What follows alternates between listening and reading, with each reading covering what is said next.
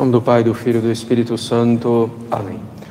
Maria, cheia de graça, o Senhor é convosco, bendita sois vós entre as mulheres, bendito é o fruto do vosso ventre, Jesus.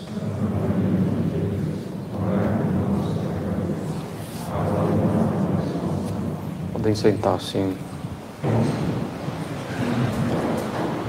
Bem, continuamos alertando para as falsas soluções, a falsa solução do aparicionismo, que é dar crédito a aparições não aprovadas pela Igreja, ou ainda, diante daquelas aprovadas pela Igreja, colocar a aparição como centro de tudo, ainda mais como uma interpretação toda particular, contrária ao espírito católico. A falsa solução também que é um culto de personalidade, colocando alguém em geral, uma pessoa mais carismática, como a solução de todos os problemas, como a referência de absolutamente tudo, em detrimento da hierarquia da igreja, do magistério da igreja, de seu magistério, evidentemente, quase bimilenar.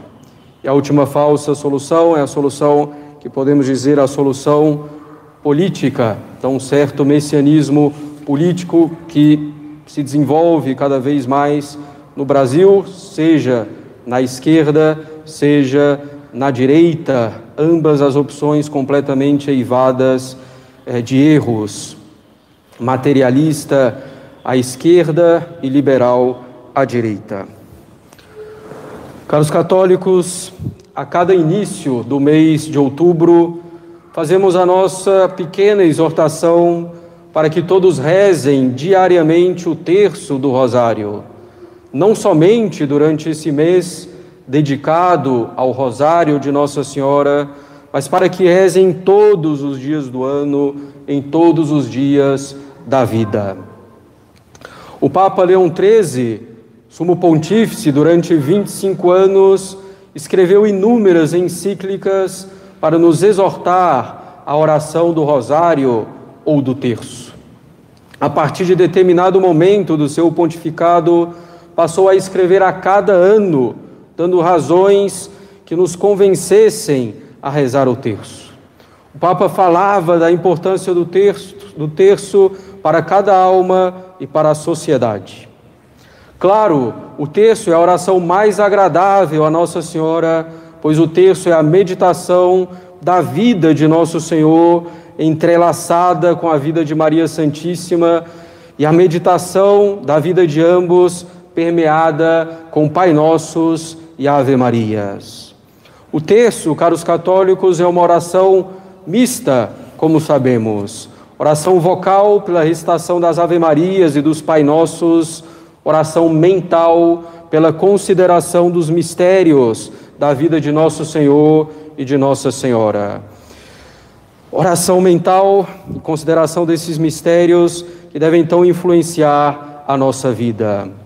O Papa Leão XIII, repetindo São Bernardino de Sena, diz que toda graça dada ao homem passa por três degraus ordenados. A graça é comunicada de Deus a Cristo, é o primeiro degrau. De Cristo a Maria é o segundo, e a graça passa finalmente de Maria para nós e é o terceiro degrau. Pela repetição de dezenas e dezenas de Ave Marias, no terço e no rosário, nós nos colocamos no último desses degraus para que possamos atingir o mais alto deles.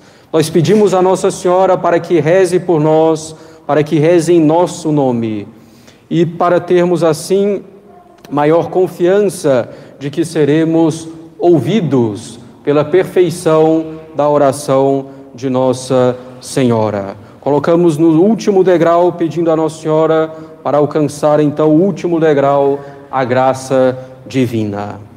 O terço, caros católicos, beneficia a alma pelas orações ditas e pela meditação dos mistérios. Meditação essa que coloca a obra da redenção diante dos nossos olhos e deve nos aumentar o espírito de fé e deve nos mover à vontade no amor a nosso Senhor, a Nossa Senhora. O terço é arma poderosíssima para os mais cultos católicos e para os mais simples dos fiéis. É um tesouro sem fim, em que cada um pode tirar a pedra preciosa de que precisa para a sua alma, ou ainda mais precisamente, é um tesouro do qual cada um pode tirar um instrumento para lapidar a sua alma à semelhança da alma de Maria. Lapidar a sua alma pela graça divina, evidentemente.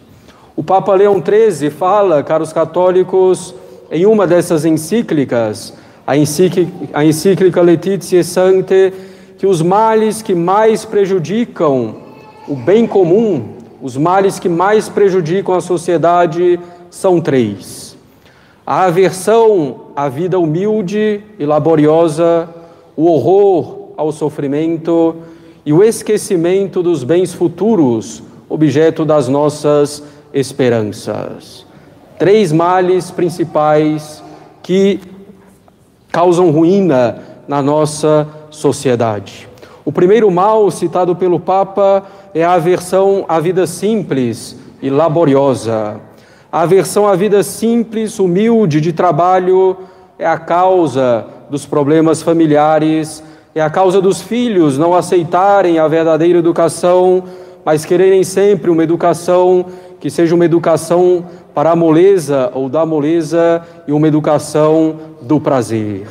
A aversão à vida simples é a causa das disputas e das confusões entre os cônjuges, entre as classes da sociedade, é a causa da inveja, das revoltas, das maledicências. Ao contrário, como católicos, devemos amar a vida simples, com as pequenas virtudes familiares praticadas no dia a dia, a paciência, a condescendência, a afabilidade, a boa educação. Pode-se aspirar, claro, a uma melhora de vida na ordem material, mas que isso se faça sem solicitude excessiva, sem ansiedade, sem murmuração, mas com um trabalho honesto aos olhos de Deus. Amor à vida simples e laboriosa, vida de trabalho, caros católicos. Queremos, ao contrário, apenas o comodismo a que nos acostuma a sociedade moderna.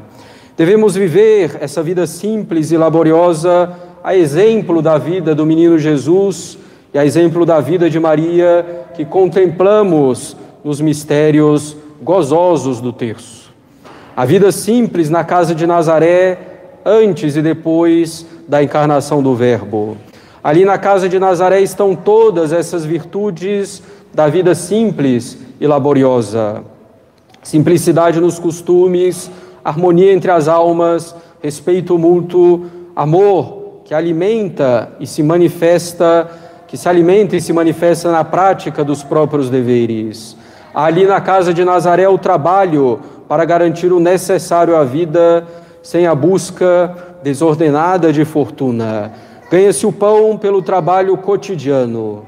Reinam ali pela simplicidade, pela vida laboriosa, pelo cumprimento dos deveres, mesmo os mais simples, reina ali a serenidade de ânimo e a alegria de espírito. Amor à vida simples e laboriosa é a grande lição que nos dá o que nos dão os mistérios gozosos do terço. Contra esse primeiro mal citado pelo Papa, que é a aversão a essa vida simples e laboriosa. O segundo mal citado pelo Papa é o horror ao sofrimento. O horror ao sofrimento é o mal profundo que envenena cada vez mais as nossas almas. Esse horror ao sofrimento é a tendência a fugir da dor e a afastar por todos os meios as adversidades. As pessoas querem então remover todo o sacrifício, sonham com uma sociedade perfeita em que tenham todas as comodidades terrenas. Esse desejo de uma vida cômoda enfraquece de maneira fatal, mortal as almas. Ficam tão fracas essas almas que vão vergonhosamente cedendo diante dos males da vida e sucumbindo. O não suportar a contrariedade e o sofrimento é a grande característica da nossa sociedade moderna. Esse horror ao sofrimento, ao sofrimento que foi posto para lapidar a nossa alma e nos assemelhar a Cristo. O não suportar a contrariedade e o sofrimento é a grande característica da nossa alma, é a tendência efetivamente da alma de cada um de nós, ferida pelo pecado original e a alma formada nessa sociedade moderna. Esse horror ao sofrimento foi posto, então, pelo pecado de nossos primeiros pais e é favorecido pela sociedade moderna. Devemos combater esse horror, caros católicos, pois o sofrimento está aí para lapidar a nossa alma, nos assemelhar a nossa a nosso Senhor Jesus Cristo. Nos mistérios dolorosos podemos encontrar a ajuda de que precisamos, contemplando os sofrimentos de nosso Senhor até o seu sacrifício na cruz, contemplando as dores de Maria, sempre unida ao seu divino Filho, poderemos começar a viver com outro espírito, com espírito verdadeiramente católico, espírito que não foge a qualquer preço, a qualquer custo da dor e das adversidades, mas que as abraça para formar Cristo crucificado em nossa alma. A alma católica vai entendendo essa maneira de agir da providência, vai entendendo o valor dos sofrimentos, das contrariedades. E essa alma poderá então dizer com São Tomé: Vamos também nós e morramos com Ele, ou seja, com Cristo. Ainda há, evidentemente, homens e mulheres católicos dispostos a isso. Sejamos nós um desses homens ou dessas mulheres. Sem sofrimento não há santidade, meus caros católicos. Não qualquer sofrimento, mas aqueles que Deus coloca diante das nossas vidas, que não podemos escapar sem cometer pecado. O terceiro mal mencionado pelo Papa e que arruína as almas é o esquecimento dos bens eternos. Tão apegadas estão as pessoas aos bens dessa vida terrena que se esquecem da vida futura. De fato, vamos agindo às vezes como se o céu não existisse, como se o inferno não existisse. Esquecidos da eternidade, usamos mal dos bens terrenos causando a própria infelicidade nossa aqui na terra. Para vivermos bem ainda nessa vida presente, para sermos felizes tanto quanto é possível ser feliz nesse mundo, é preciso viver com os olhos na eternidade. Os mistérios gloriosos nos mostram precisamente a vida eterna pela ressurreição e ascensão do Senhor, pela ressurreição e assunção de Maria, bem como pela sua coroação no céu. O terço, caros católicos, eleva a nossa alma aos bens futuros e eternos, para que possamos ordenar toda a nossa vida em função desses bens eternos. São três males muitíssimos presentes na nossa alma, caros católicos: aversão à vida simples e de trabalho, horror ao sofrimento e esquecimento dos bens eternos. Temos no rosário recitado e meditado arma muito, mas muito eficaz para vivermos simplesmente com amor aos nossos deveres mais simples. Temos arma para amarmos o sofrimento que nos é dado por Deus, para termos sempre diante dos olhos os bens eternos. Que grande bem faz o terço para a nossa alma. E fazendo um grande bem para a nossa alma, faz um grande bem para a sociedade. Notemos que Leão 13 fala desses três males que mencionamos como causa que enfraquece a ordem pública, como um problema que desvia os povos dos costumes honestos. Esses três males, que são males da alma em primeiro lugar, destroem também o bem comum, destroem a sociedade. O texto tem, portanto, caros católicos, uma grande importância para a sociedade, além de ajudar na santificação da alma. O terço diz respeito ao bem comum. Foi também por isso que o Papa Leão III insistiu tanto na recitação do Rosário em várias encíclicas exclusivamente destinadas a isso. E vale a pena ler as encíclicas, ao menos aquelas que estão traduzidas para o português. O terço ajudando a ordenar a nossa alma, ajudando-nos a combater os impedimentos à santificação, ajuda também a restaurar a sociedade em fundamentos sólidos. O Papa Leão XIII gostava sempre de mencionar a história do Rosário e como o terço nos foi dado do céu por Maria Santíssima a São Domingos. Lembrava o Papa que o Rosário foi dado para destruir a heresia cátara, cátara ou albigense que se espalhava no tempo de São Domingos.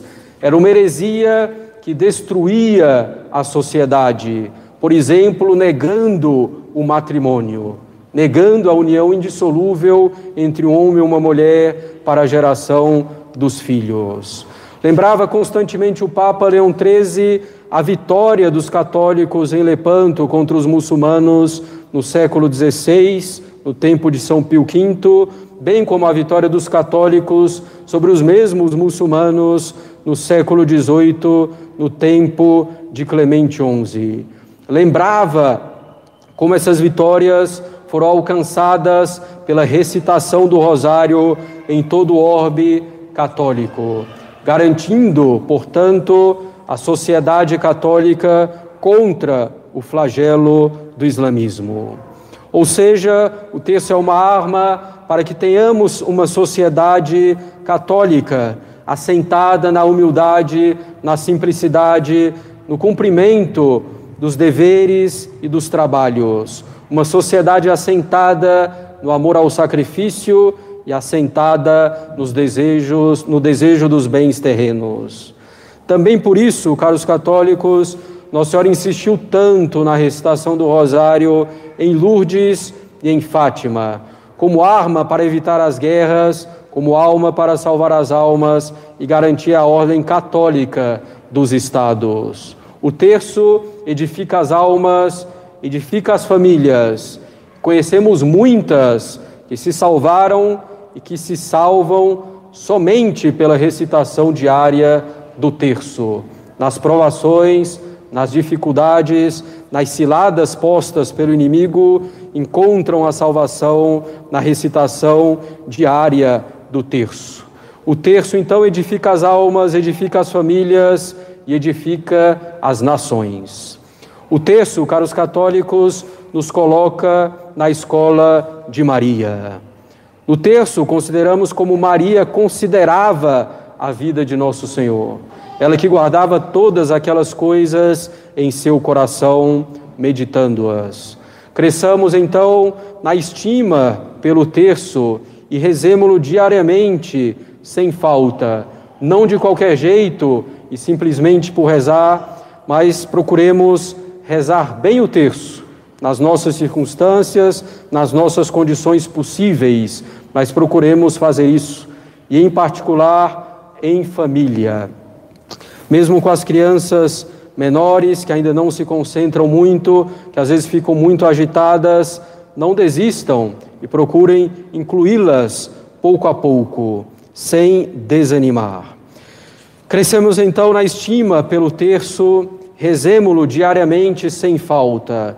Tenhamos grande amor por essa devoção à Nossa Senhora. E veremos Maria ir moldando em nossa alma e moldando nossa alma em conformidade com Cristo.